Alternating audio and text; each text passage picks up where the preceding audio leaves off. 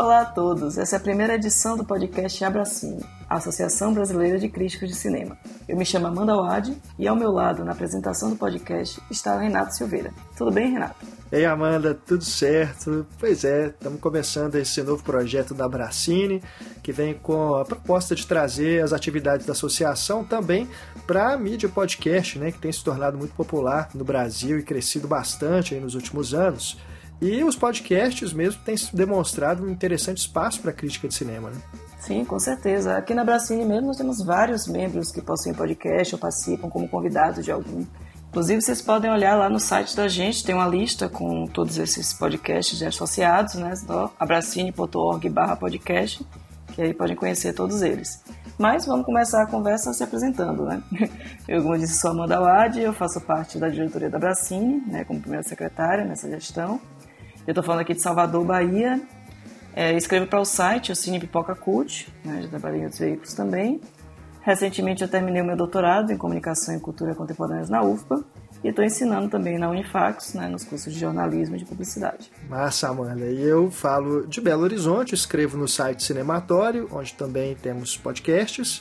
E, além do cinematório, eu trabalho na Rádio Confidência aqui em BH. Eu sou jornalista, concluí recentemente também meu mestrado em cinema na Escola de Belas Artes da UFMG e eu fui membro da diretoria da Bracine de 2013 a 2015. Bom, a ideia do nosso podcast é exatamente isso: é reunir associados da Bracine, né, todo mês, para discutir algum tema, né, ligado principalmente à, à, à, função da crítica, né, a crítica de cinema, a reflexão, né? Então essa, essa é a nossa ideia original. Então, para começar né, esse primeiro episódio, a gente convidou exatamente três sócios fundadores para essa conversa sobre o papel da crítica nas novas mídias, né, que é uma coisa que está em voga agora esse tema. Com certeza. E estarão conosco nessa edição o Paulo Henrique Silva, que é atual presidente da Abracine, o Luiz Zanin, que foi o primeiro presidente da associação, e também a Neuza Barbosa, que esteve na formação original da Abracine, na sua fundação lá em 2011. Antes da gente chamar os três para esse bate-papo, é, a gente queria deixar aqui o nosso e-mail para quem quiser entrar em contato, fazer alguma sugestão ou tirar alguma dúvida. É só escrever para abracine.gmail.com. Lembrando aí que o Abracine tem dois Cs. Uhum. A gente está também nas redes sociais, né? É só procurar Abracine no Twitter, no Facebook. A gente não tem Instagram ainda, mas já, já estamos pensando em providenciar um, né? E também fica um convite para o site. O site vocês encontram, inclusive, todos esses links. Vocês podem lá ver, abracine.org.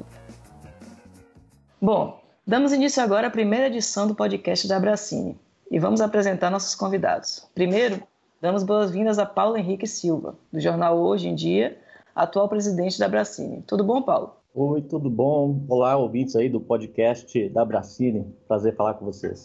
Bom, Paulo, presente um pouco aos nossos ouvintes, né? Fale um pouco sobre você, sua trajetória na crítica. Bom, como você já adiantou um pouco, né? Hoje eu estou exercendo a presidência da Bracine, né? Por, por mais um mês, na verdade. Uh, em agosto agora eu passo o bastão, depois de quatro anos à frente da presidência. Eu estou na diretoria da Bracine desde o início dela, né? Desde é, 2011 e tem sido uma experiência muito rica, né? É, poder fazer alguma coisa pela nossa pela nossa atividade. Eu sou crítico de cinema do jornal hoje em dia é, há 25 anos, né? Já fiz algumas palestras, mostras aqui em Belo Horizonte, participei de vários júris, né? De, de, de festivais, de seleção de festivais. E acho que é isso. Bom, também aqui conosco no podcast, Luiz Zanin, do Jornal Estado de São Paulo. Zanin, que foi nosso primeiro presidente na Bracine. Tudo jóia, Zanin? Tudo, tudo jóia, tudo bem. Um abraço para vocês, um abraço aí para os ouvintes. É, eu fui o, fui o primeiro presidente da Bracine, de, foram dois mandatos, né? Então eu fui presidente de 2011 a 2015. É, foi um início duro, né, para uma instituição que era nova, que tinha que ser conhecida, que tinha que se afirmar, mas acho que a gente conseguiu fazer um trabalho inicial legal, uh, muito pela, pela motivação e pela união, não apenas da, das pessoas que integraram as, as duas diretorias do, dos meus dois mandatos, mas de toda a coletividade que estava muito motivada mesmo a, a, a tornar essa, essa associação uma, uma realidade. Né? A gente tem que lembrar que, que outras tentativas foram feitas de criar uma associação nacional de críticos e que não deram resultado. E a nossa é, conseguiu se, to se, tornar uma realidade. Hoje todo mundo conhece a Bracina, já estamos é, filiados à FIPRESS, é, tem várias publicações de livros em nosso nome, nós estamos presentes nos júris dos principais festivais e tudo isso num tempo relativamente pequeno. Acho que graças uh, não apenas às pessoas que compuseram as, as diretorias do, dos meus mandatos, mas também dos mandatos do, do, do Paulo Henrique, mas também a toda a coletividade que acho que se empenhou bastante nisso. Né? Falando um pouquinho de mim, eu sou crítico do, do jornal Estado de São Paulo, também há, desde, desde 1989, 90, por aí, e mantenho também um blog no mesmo no portal do mesmo jornal, escrevo sobre cinema, então há bastante tempo, né? E fui também editor do Caderno de Cultura por quase 10 anos, no, Estadão também, né? E eu ingressei na crítica através do jornalismo cultural. Eu comecei no jornalismo cultural, comecei escrevendo sobre vários assuntos, sobre livros, sobre música, etc. E até que o meu primeiro editor me convidou para escrever de uma maneira mais centralizada sobre cinema. Então eu comecei a escrever sobre cinema e cá estou, continuo. Muito bom. É, e fechando nossa mesa, conosco também Neuza Barbosa, do site CineWeb, outra sócia fundadora da Bracine. Tudo bom, Neuza? Tudo bom. Pois é, eu estou na foto de fundação lá, da Bracine, né, lá em Paulínia, e acho que é uma, uma das iniciativas assim mais bacanas de que eu participei na minha vida, né? Eu também sou uma crítica antiga, né? Comecei a fazer crítica regularmente em 1990, quando eu fui trabalhar na revista Veja São Paulo, eu fazia a coluna de filmes. E de lá para cá eu tenho colaborado com várias revistas, jornais. E em 2000 eu criei o site CineWeb, que está aí até hoje, né? Que foi um dos pioneiros assim da internet. E foi o primeiro site que foi credenciado para cobrir Festival de Cannes, né? A gente começou a brigar mesmo para abrir caminho para os sites nos, nos festivais, porque a gente não era nem um pouco respeitado, né, né no começo. E, enfim, hoje, né, a, a, situação é bem outra, né? Acho que tem uma multidão de blogs, sites e outras vlogs, né? Mudou muito a, essa, esse cenário aí. Massa. É, ainda nesse momento aqui de apresentação né, de vocês do, do próprio podcast da Bracine, para quem é, Está chegando agora que ainda não conhece a associação, queria que o Paulo falasse um pouco dessa história da Bracine, é, como, por que, que ela surgiu e é, o tamanho da entidade hoje, né? Quantos associados? Fala um pouquinho para a gente, Paulo. Bom, a Bracine surgiu em, em 2011, né? Num, num, contexto muito interessante na época, né? É, levamos mais, um, mais ou menos um ano de preparação após vários encontros em festivais de cinema espalhados pelo país. É, os repórteres, os críticos de cinema, ainda hoje são, né? mas antigamente era muito mais, convidados para, o, para cobrir esses festivais. Né? Então tinha jornalistas do Rio Grande do Sul, é, do Amazonas, do Pará, Brasília, Minas, enfim, de todos os cantos.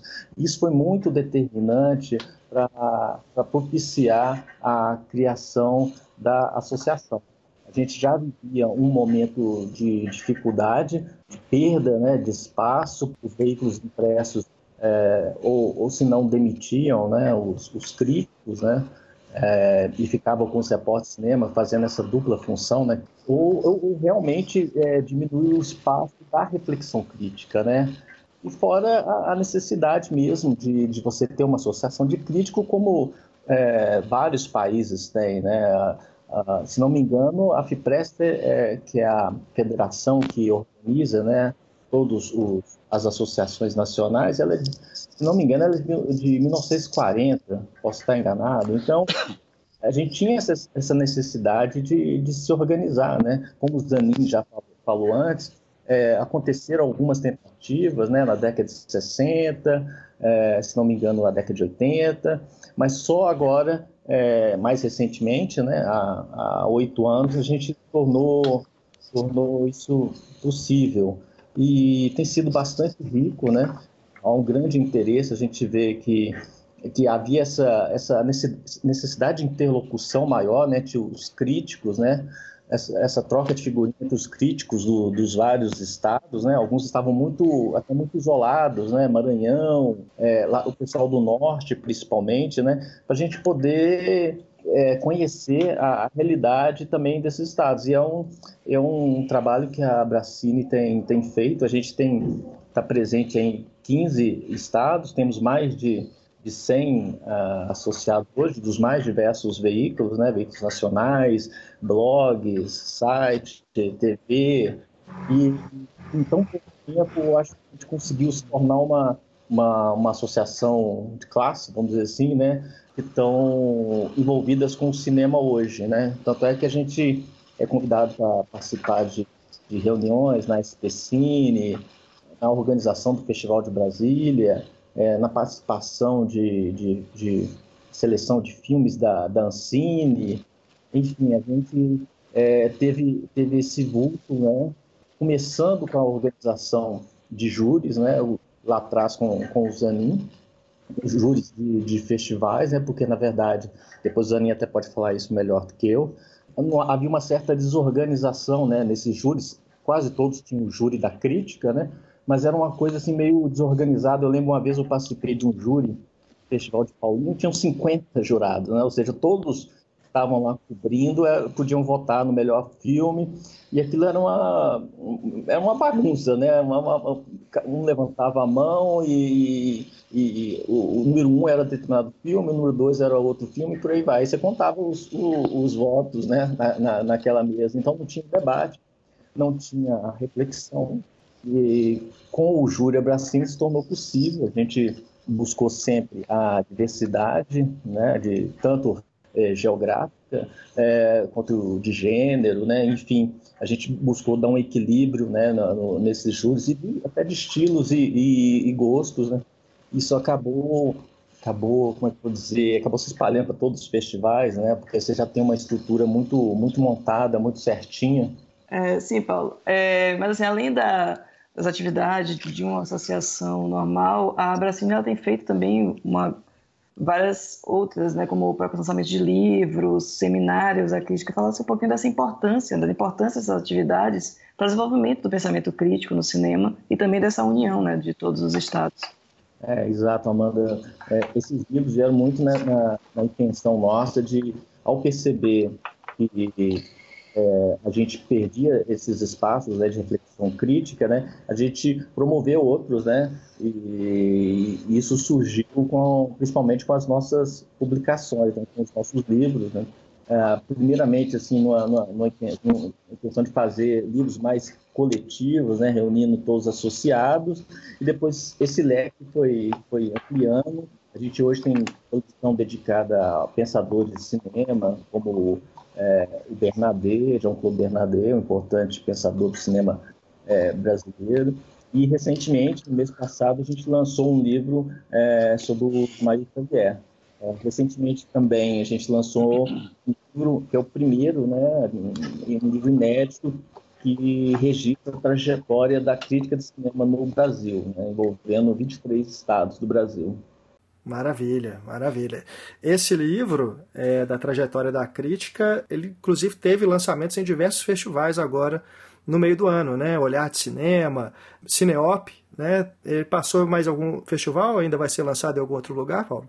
Sim, foi lançado um festival Ecrã na semana passada no, no Rio de Janeiro e vai ser lançado no Festival de Vitória em setembro e antes disso, agora em agosto, ele será lançado no Festival de Gramado também. Massa, massa. Bom, é, eu acredito que é um livro de interesse de todo mundo que veio escutar o podcast da Associação Brasileira de Críticos de Cinema, né? Então procure aí, não deixem de ir atrás dessa publicação que traz realmente aí um, um panorama bem amplo, né, de tudo é, que é produzido, né, no Brasil aí ao longo da história da crítica de cinema aqui no país.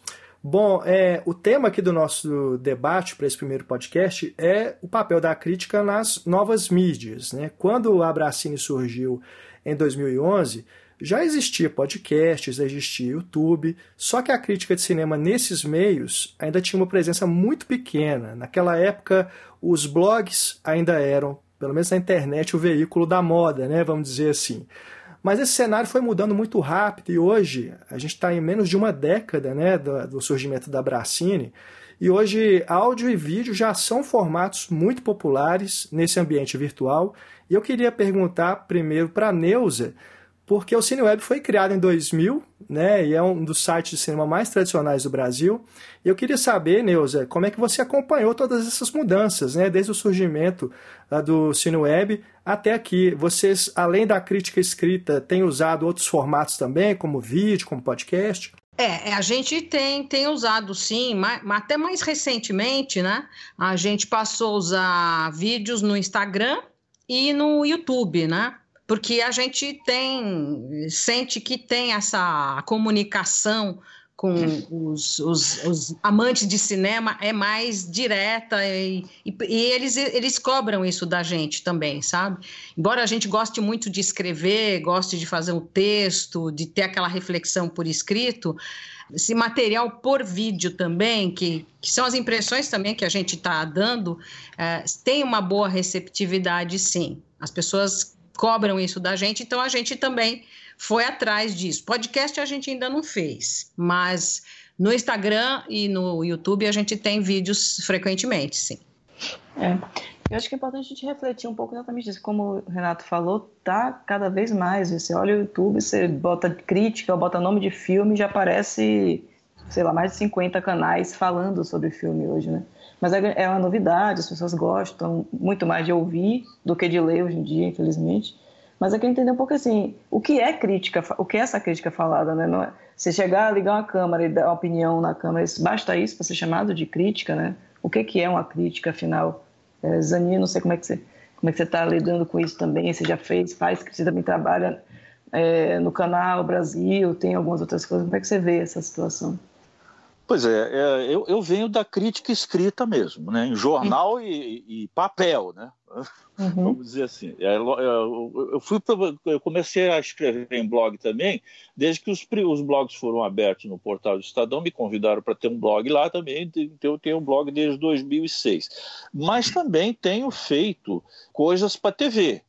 Faço esporadicamente trabalhos para o Canal Brasil, Vou fazer dois agora na transmissão do Grande Prêmio Brasil e depois no, no, no Festival de Gramado, logo em seguida. E eu estava até recentemente eh, tendo uma inserção semanal na TVT, que é a TV, TV dos Trabalhadores, que agora eles tiraram essa parte cultural, então o cinema rodou junto também. Né? Mas foi uma experiência bastante interessante. É, é, essa experiência da TVT foi legal porque é, eu comentava para os espectadores as estreias, as principais estreias de cinema. E não ficava só nisso. Também eu dava, quando acontecia alguma coisa importante eh, no âmbito do cinema, por exemplo, é, para dar um exemplo, essa questão da, da ameaça do governo atual de ter um desmanche no cinema brasileiro, essa questão da Ancine e tudo mais, eu comentava também nesse espaço. Era um espaço legal, dava de 10 a 15 minutos, que em televisão é um bom tempo, e dava até para desenvolver, quando eu falava dos filmes em si, dava até para desenvolver um pouco. Agora, se você me perguntar se eu fazia crítica de cinema na TV, eu não sei te responder se aquilo era uma crítica de cinema ou se era somente uma, um pouco de dica, um pouco de descrever o que, que o filme era, como é que era, tal.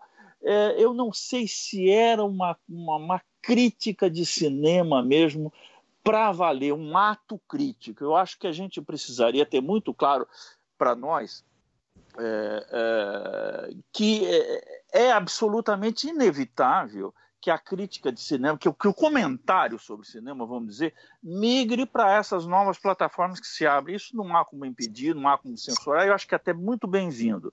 Mas acho que merece a nossa reflexão de se tudo isso constitui um ato crítico. Se um youtuber falar rapidamente sobre um filme, dar uma dica, tal, não sei o quê, se isso constitui um ato crítico tal como nós entendemos, quer dizer, um pequeno ensaio eh, dirigido a um, uh, tendo por objeto um filme, falando da linguagem cinematográfica empregada, da articulação dessa linguagem com a realidade, etc, etc. Essas coisas que são nosso dia a dia de escritores de cinema. Então, eu acho que seria uma belíssima discussão eh, para ser lançada. É, posso pegar carona aí nessa ponderação aí do Zanin? Vontade. Com certeza, à vontade, Nilson. É, porque acho assim, eu, eu, eu, uh, eu acho que assim, por exemplo, no caso do Instagram, né, a gente tem é, vídeos muito curtinhos, né? E, em hum. geral, a gente coloca uma coisa assim de um minuto, né, no, ali no, na plataforma. E eu acho que aí não, você faz um comentário brevíssimo mesmo, é, uma, é mais uma dica, uma recomendação, né? Sobre um filme que você acha que talvez seja o mais importante daquela semana. E no YouTube eu falo um pouquinho mais, aí às vezes eu falo uns 4, 5 minutos, que não é tanto assim, mas já dá para falar de mais de um filme e às vezes até fazer uma, uma colocação um pouquinho mais crítica. Mas eu acho que não dá para você realmente esgotar todas as possibilidades, né? Eu acho que, embora pela nossa formação, pela nossa idade, a gente Uh, pensa um pouco mais antes de fazer esses vídeos, porque o que eu noto num pessoal mais novo é que eles saem do filme e já fazem um vídeo ali na lata, na, com cartaz da porta do cinema, e já faz uma, um julgamento definitivo sobre aquele filme. Eu, eu, vejo isso muito hoje em dia, né? Uh, e eu acho isso absolutamente impossível. Eu não vejo, eu nunca faço isso. Essa, essa coisa imediatista demais, eu acho que não tem como você ter uma postura, uma posição tão fechada sobre um filme que você acabou de ver tão rapidamente, né? Eu acho que isso não pode ser crítica, não dá. É um comentário, enfim, ligeiro, né? Não estou dizendo que não tem valor nenhum, mas eu acho que o ato crítico aí não, não tem como existir. Uhum. Eu, eu, concordo muito com você, Nilza. É, eu acho, inclusive, que com essa proliferação de plataformas, né, redes sociais, YouTube, podcast, Instagram, um monte de lugar e esses lugares a todo momento pedindo para as pessoas emitirem a opinião delas sobre tudo. Eu acho que o próprio sentido da palavra crítica se esvaziou muito, né, nesse ambiente da internet. Então eu já me deparei é, com vídeos no YouTube que a pessoa ela afirma que ela não é crítica de cinema, mas ela coloca lá que o vídeo é uma crítica de cinema. né? Então, como assim, né? É, e eu queria saber também do Paulo, né? Como que ele tem visto esse cenário. É, o Paulo escreve para um jornal aqui em Belo Horizonte, o Jornal Hoje em Dia, que tem também o seu site, mas é basicamente a parte escrita que você trabalha, né, Paulo? É, exato, Renato.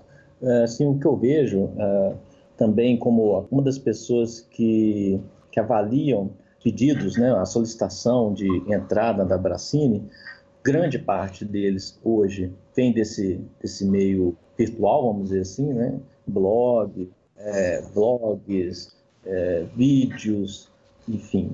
É, o que eu vejo é, é mais uma adaptação da, da linguagem escrita. Ou, ou seja, em vez de você escrever né, o, a sua crítica, se você colocar no papel a sua reflexão crítica, você praticamente é, fala aquele texto né, que seria publicado no jornal, na revista, e você fala, ou seja, você não absorve as ferramentas, sabe, do, do meio. Boa parte desse material que nos chega é, não absorve essas ferramentas, essas possibilidades, né? que, que o meio oferece, você, é, com o vídeo, poder trabalhar uma cena, uma cena de um filme, por exemplo, é, de uma forma que, que o espectador, o leitor, né, o leitor e o espectador é, veja, né? É muito raro isso acontecer. São poucos os críticos, pelo menos no Brasil, que, que fazem isso hoje. É, e tem a questão, né, como o Nilza falou, do tempo também, né? Os vídeos, tanto no YouTube quanto no Instagram, principalmente, são muito curtos. Aí a questão do. Aí por isso que vezes surgir também muitos podcasts. A gente fez até uma listinha lá na, no site da Bracine com alguns podcasts de associados, que é uma, é uma mídia que tem crescido muito, exatamente porque ela normalmente tem um, um tempo maior, né? Você acha que se precisa desse tempo maior para essa reflexão da crítica? Né? A gente estava falando que você chegar a fazer um comentário é uma coisa, mas outra coisa é uma reflexão. Será que esse poderia ser um espaço? Ah, eu, eu acho que o podcast é uma das possibilidades, sim, da, porque é, é uma conversa, né? Você tem tempo, pelo menos, de desenvolver certos raciocínios, certas análises. Você, eu acho que você também pensa junto, né? Enquanto você elabora o que você está falando, você vai refletindo também. Esse é um exercício de crítica que você vai fazendo, que, e que é menos imediatista. Você está fazendo um esforço de análise, né? Juntando detalhes, juntando as tuas memórias, juntando a bagagem que você tem, enfim, fazendo comparações. Acho que é um dos caminhos para dar um pouco mais de profundidade para essas plataformas aí que a gente tem à disposição, né? É, o Zanin falou, né, sobre é, essa dúvida, né, se essa participação, por exemplo, que ele faz na TVT, se haveria ali esse ato crítico, né?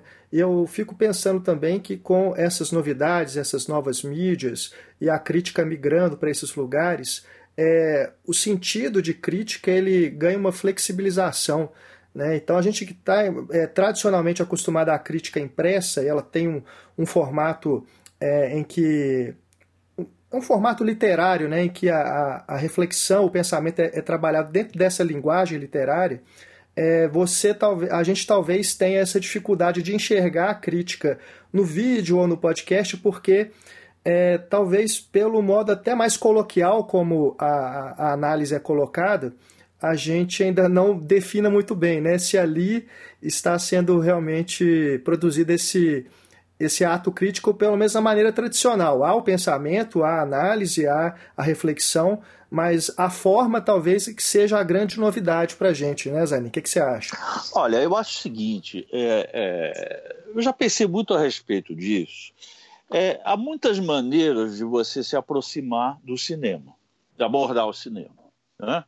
Hum. Sem estabelecer nenhuma hierarquia entre elas. Mas, por exemplo, você pode, ser, você pode fazer entrevista com diretores ou com atores, atrizes tal. Você está falando de cinema. Você pode abordar os bastidores de uma filmagem, os chamados making of. Você está uh, abordando o cinema. Você pode fazer reportagem, coberturas de festivais, como nós todos aqui já fizemos na, na, na vida e vamos continuar a fazer. Né? Você está falando de cinema.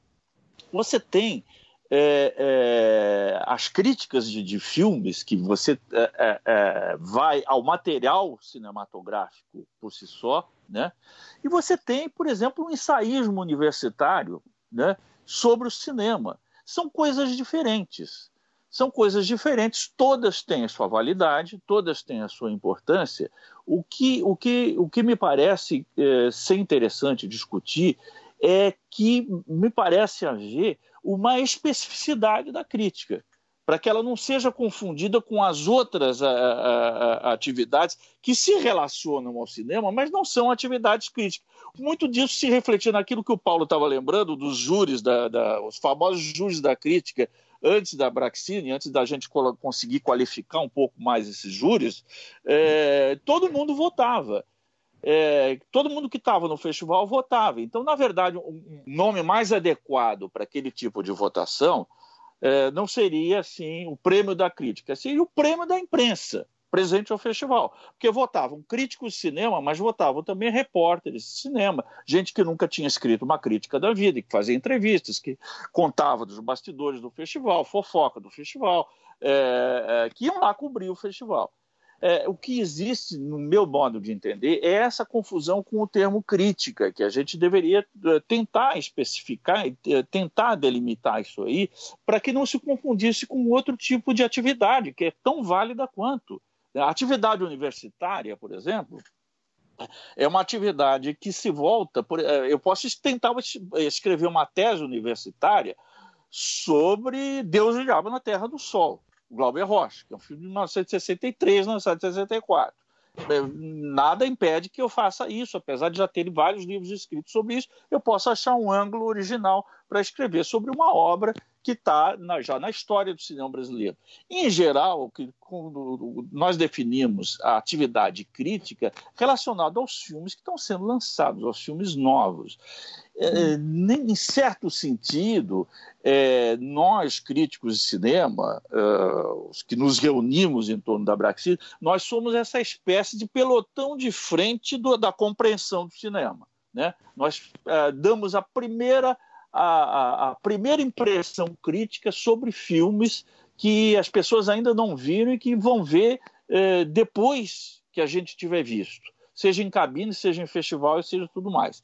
E outra coisa, é, nós quando uh, vamos aos filmes, nós não levamos em conta o que o diretor, ator, atriz, produtor falaram sobre o filme. Nós vamos ao material fílmico para tentar, numa primeira abordagem, eh, ver o que esse material fílmico está nos dizendo e fazer isso por escrito. Então, eu acho que existe uma delimitação possível do ato crítico, que não se confunde com os outros atos. Eu não quero colocá-lo no topo de uma hierarquia, porque para mim essa hierarquia não existe, mas apenas diferenciá-lo em sua especificidade.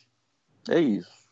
É, eu acho, assim, dentro do que falou, é, eu acho que no caso né, do, da, da, internet, do, do vídeo, né, há, um, uma questão já coloquial por natureza, né? É, de ser curto, como a Amanda perguntou, né? Porque, porque tem aquela questão do, do, do like, né? Você tem que ser é, direto ao ponto, curto, né? E às vezes não é possível ser mais elaborado, né? ter várias tentativas de, de sites mais é, complexos, né? O Zanin de ensaios acadêmicos. A gente conheceu aí vários sites é, que tinham eram textos profundos, né? De, de, de cinema, é, que surgiram uma época em, em contraposição às críticas dos, dos jornais impressos, né? Cada vez menores, com espaços curtos, né? Você via ali um texto enorme, né? Porque a internet possibilita isso, né? Você pode citar a Cinética, que ainda existe, é, Contracampo, Filmes Povo, mas com raras exceções aí, elas, é, esses sites tiveram pouca é, duração, né? Não, não, não, prosperaram justamente porque é, não tinha primeiramente recurso, né? Não tinham um apoio, vez ou outra conseguiam um subsídio, né? Mas não tinha essa esse, vamos dizer, esse número grande de, de visualizações, número grande de leitores que possibilitar a, a, continuidade deles.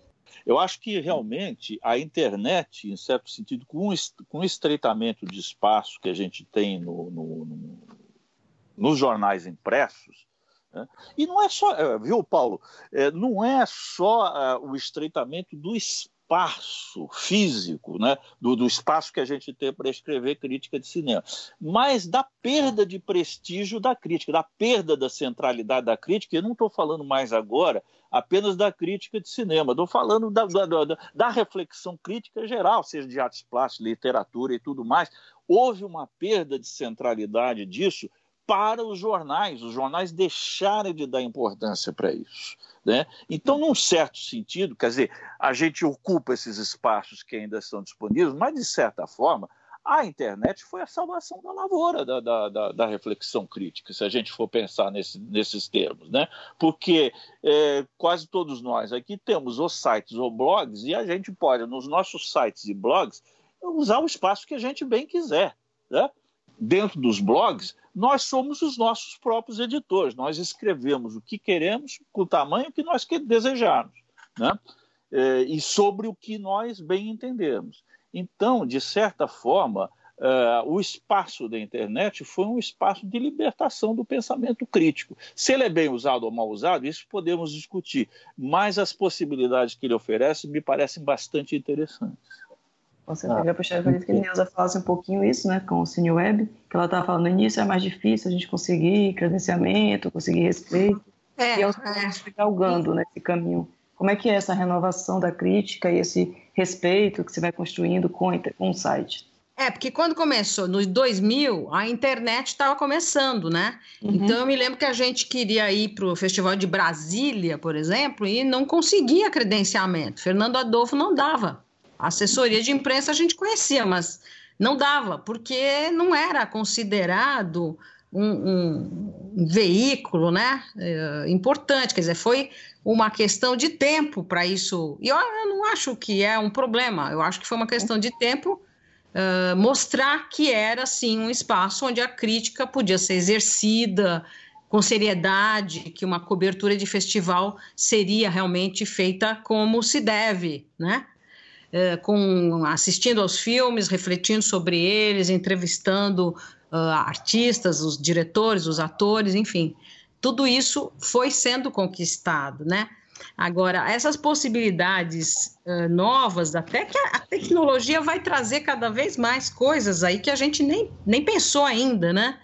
E então a gente, de certa forma, a gente é toda hora confrontado com isso, porque na, não dá para fazer a mesma coisa do mesmo jeito em todas as plataformas. É, é claro que não. É, um texto uh, tem uma elaboração, às vezes até de linguagem, que você, se você falar ao vivo daquele jeito, eu vejo que tem gente que tenta, mas não é, não é eficiente, não funciona bem. A linguagem oral é, é uma, mesmo que ela seja elaborada, ela é uma outra coisa.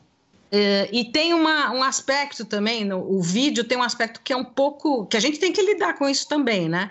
Que ele é um pouco espetáculo né? Eu acho curioso, por exemplo, eu cobri o Festival de Cannes agora e um dos vídeos lá que eu fiz que teve mais visualizações foi um que eu mostrei a fila na porta da sala de imprensa para ver a coletiva do, do Tarantino. As pessoas querem ver uh, coisas tipo isso, bastidor, o, o clima daquilo que você está fazendo.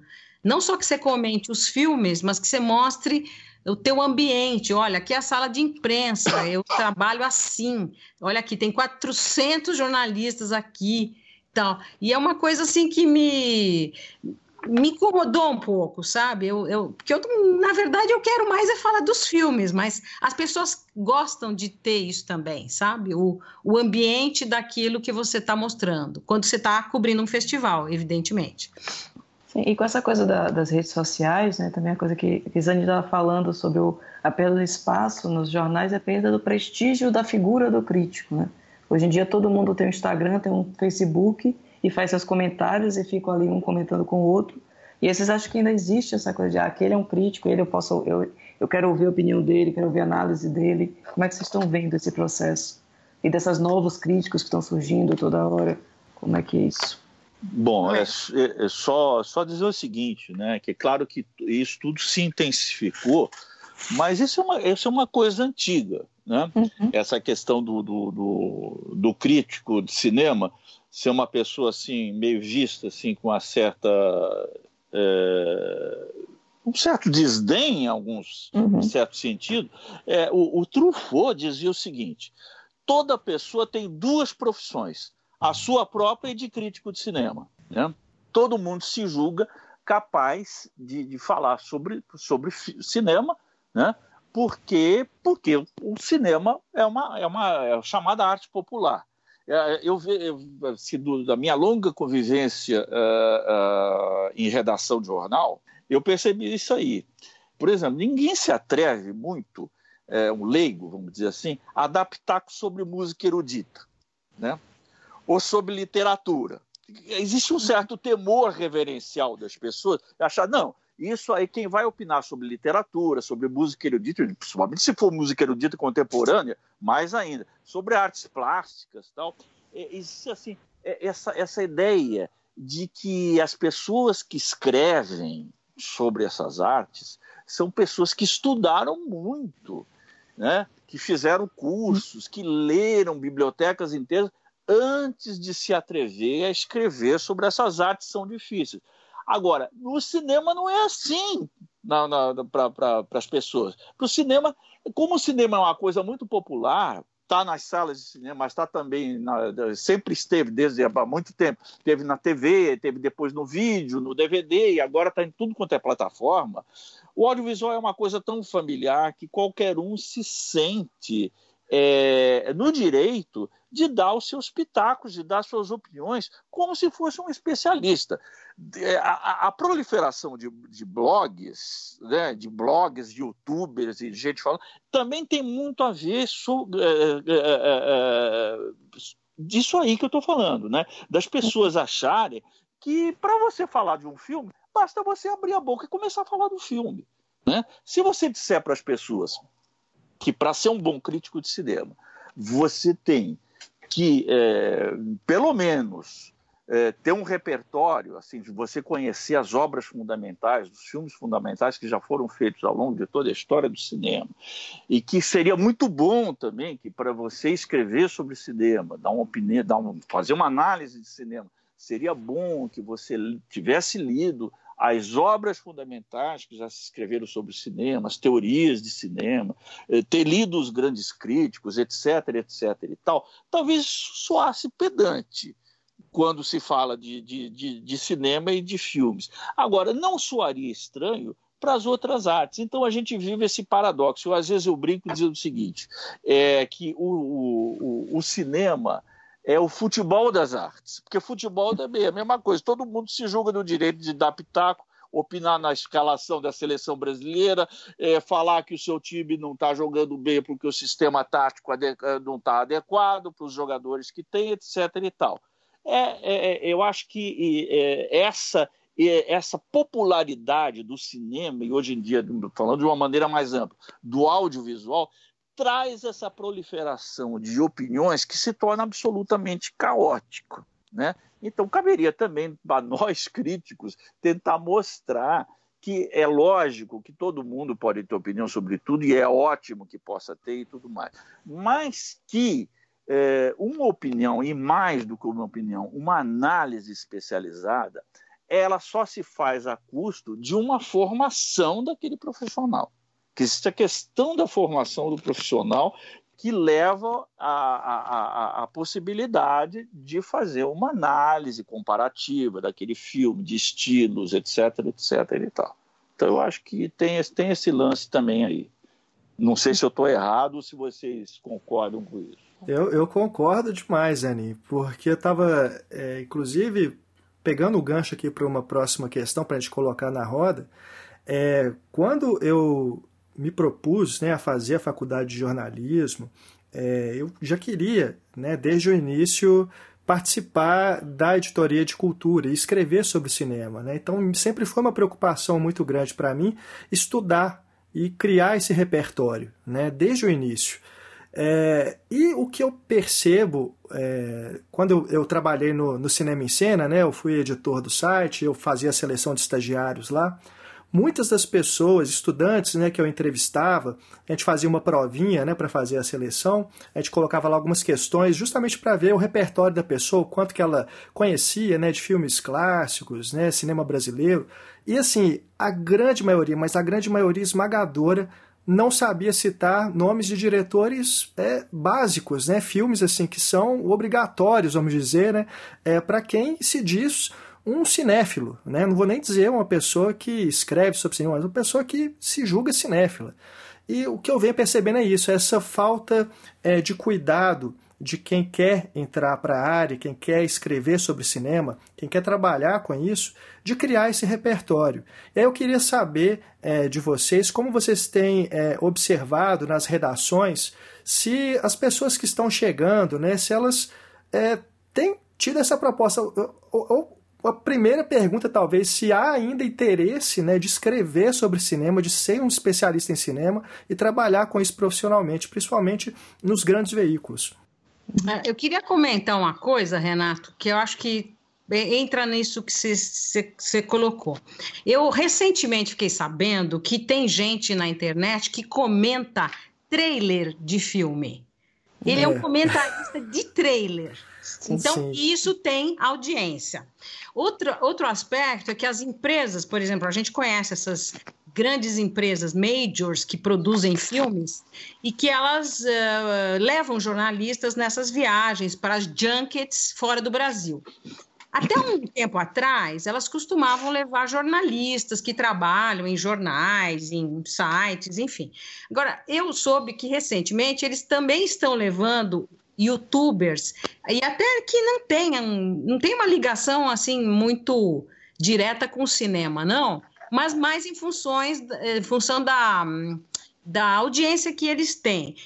Então, assim, é, eu acho que as empresas também produtoras de filme estão dando, uma, dando corda para esses comentaristas, estão estimulando eles em detrimento dos uh, ditos especialistas ou pessoas que têm uma, uma intenção de comentar os filmes com mais uh, seriedade, digamos assim, ou mais profundidade.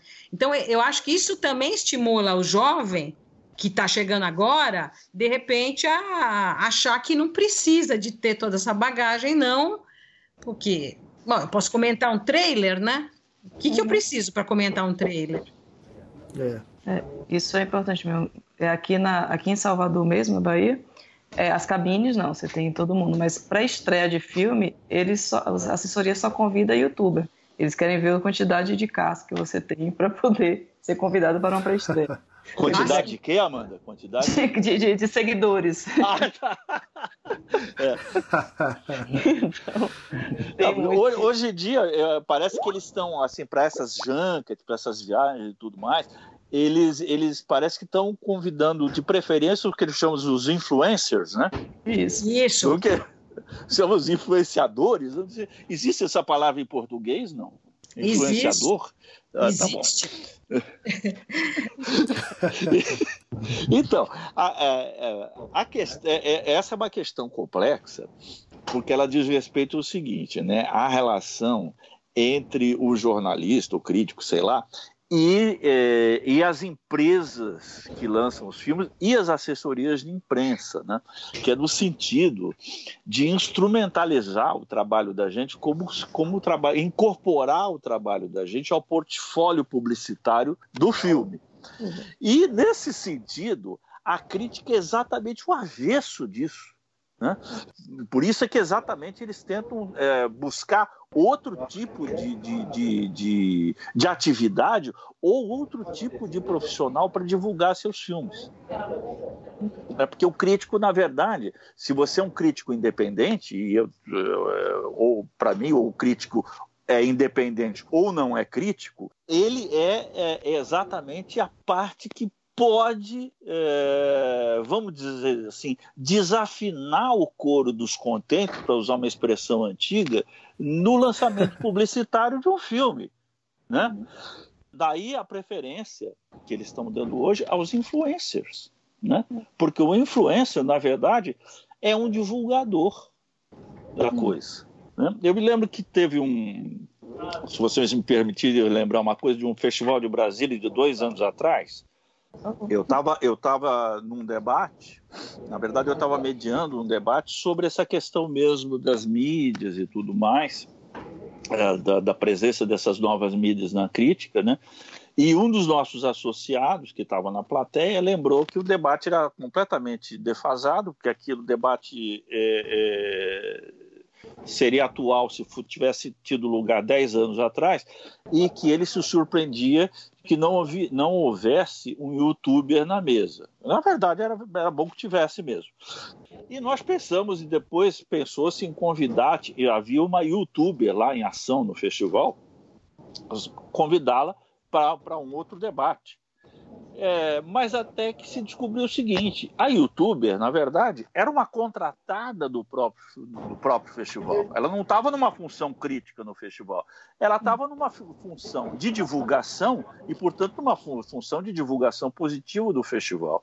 Então, existe uma, uma tremenda confusão de funções hoje em dia é, é, e que a gente tem que tornar claro e que sempre existiram, sempre assim que eu digo, há muito tempo existem, mas nunca como hoje as funções, assim, as relações no meio cinematográfico entre quem produz e quem divulga os filmes e quem vê os filmes e escreve sobre os filmes ou fala sobre os filmes é, se tornou uma coisa tão, é, tão ambivalente, tão cheia de zonas cinzentas como hoje.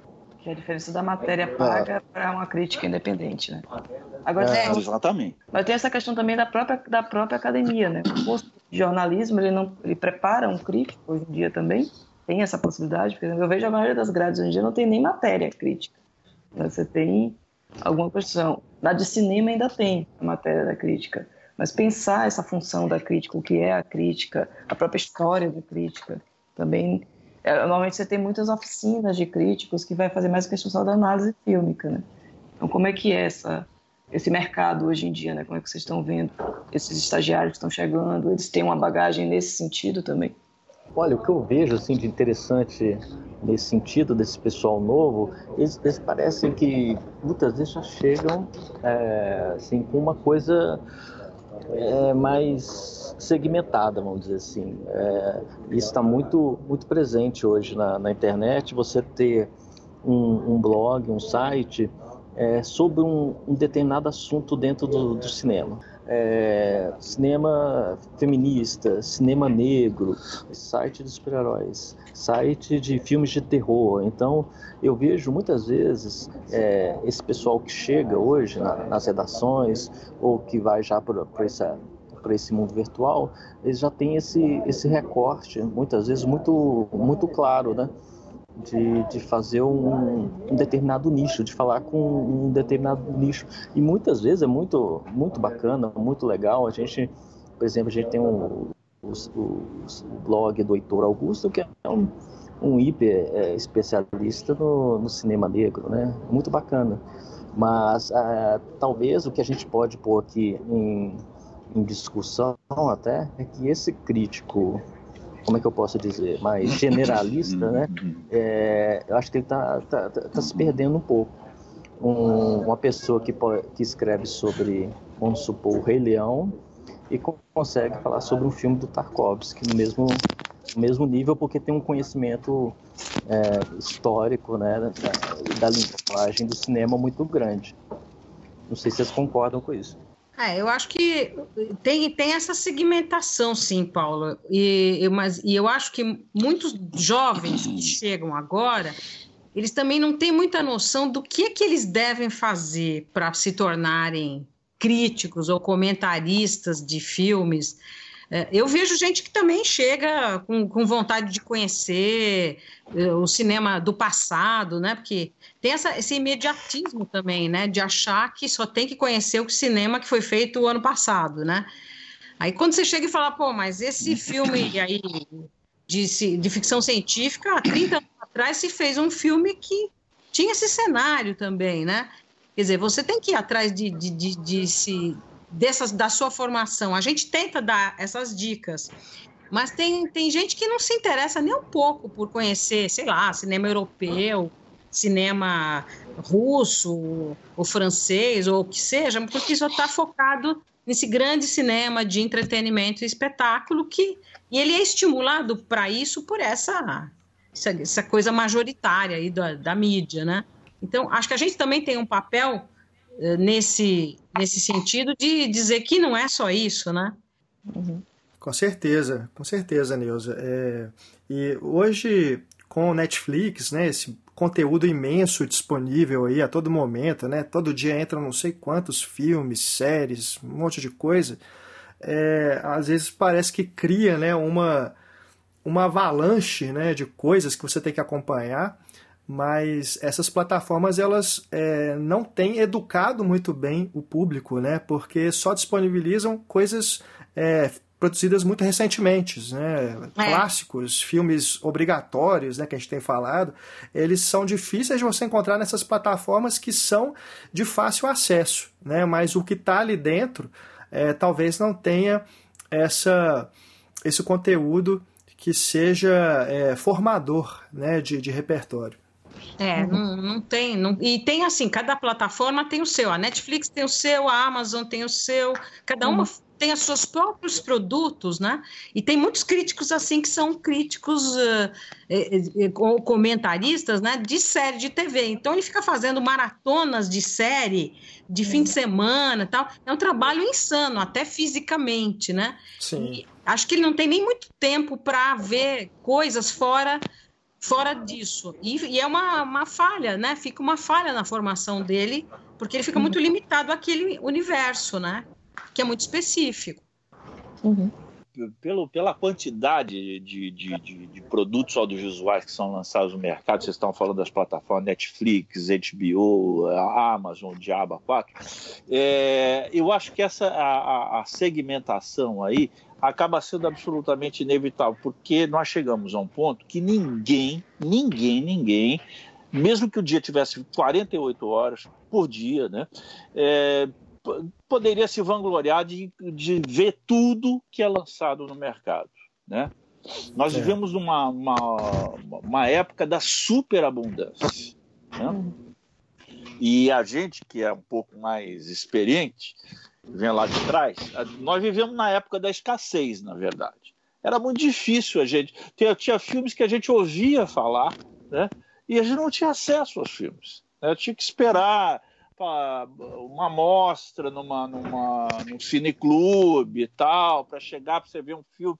É, às vezes falava, ah, o, é, o filme do Antonioni, porra, quando é que eu vou ver o filme do Antonioni? Às vezes demorava para chegar, às vezes não chegava. Tal. Então você vivia num mundo assim em que você conseguia dominar todo o, universo audiovisual que havia a seu dispor, é, você conseguia dar conta daquilo. Hoje em dia é humanamente impossível. Né? Então, essa segmentação acaba sendo absolutamente inevitável. Às vezes, hoje em dia, me perguntam: ah, você vê séries? Eu falo: eu vejo uma ou outra, mas eu não posso ver todas, porque eu mal dou conta do próprio cinema, né, com, com, morando numa cidade como São Paulo, você tem um lançamento centenas de, de, de longas-metragens lançados por ano, isso sem contar as mostras, retrospectivas, festivais, etc. e tal, você não tem tempo de ver. E mesmo assim eu vejo ainda algumas séries. Agora, eu sinto que existem, vamos dizer assim, entre aspas, esses especialistas em gêneros, séries e tudo mais, eu acho que é absolutamente inevitável. O mundo do audiovisual mudou demais para nós. E outra coisa que eu gostaria de falar também, que foi tocada aí, a questão da formação. É, eu acho que a formação é uma coisa cada vez mais complicada, no sentido de que é, eu não vejo a crítica de cinema como uma especialidade né? mas eu vejo uma, uma, uma atividade para a qual conflui uma série de saberes diferentes. Né? Uma boa, um bom crítico, na minha opinião, ele tem que ter uma, uma formação de cinema específica, uma formação de, de, de, história de cinema específica, mas, ao mesmo tempo, ele, ele deveria, é, seria bom para o trabalho dele se ele tivesse formação em várias outras áreas, se ele tivesse pelo menos informação em várias outras áreas, umas outras artes, né? pintura, dramaturgia, música, é, pela cultura em geral, por história. Então eu acho, é, eu acho a forma, na verdade eu acho a formação de um crítico de arte, não apenas de cinema, mas de um crítico de arte, uma formação extremamente difícil e problemática. É, é, eu vejo assim uma, uma, uma, a questão didática. Eu acho que você pode. Eu já dei um curso uma vez na, na FAAP, na pós-graduação da FAAP, sobre crítica de cinema. E eu vi aquele curso, que na verdade é um curso muito, muito rápido, como algo mais de você delimitar um campo de, de atuação e dar algumas informações de bibliografia, de caminhos, porque naturalmente a formação daquelas pessoas teria que ser autodidática, né? Então eu acho que é um campo, é, são essas duas coisas que eu queria falar, da inevitabilidade é, dessa segmentação, por causa do excesso, e também da, da problemática formação do crítico de cinema. É, Zanin, só, só complementando, hoje a gente tem muito, muito curso rápido de, de é, crítica é. de em festivais de cinema, né? oficinas, né? Isso, de certa forma, proliferou e é até interessante, porque tem, tem pessoas interessadas nisso. É. Né? Eu acho que ajuda, viu, Paulo? Ajuda, mas não resolve, né? Mas é um, às vezes é um bom começo para as pessoas, né? E fora que a formação do crítico é uma coisa que tem que ser permanente, né? É, exato. É, sim, sim. É, to, é importante que o crítico conheça coisas fora do cinema, eu acho. Também eu concordo plenamente com o Zanin que você tem que ter uma, um, um olhar assim multifacetado para várias artes, inclusive fora das artes, acho que para o mundo que você vive, né? Uhum. Você tem uma, uma, compreensão do mundo que você, que você vive.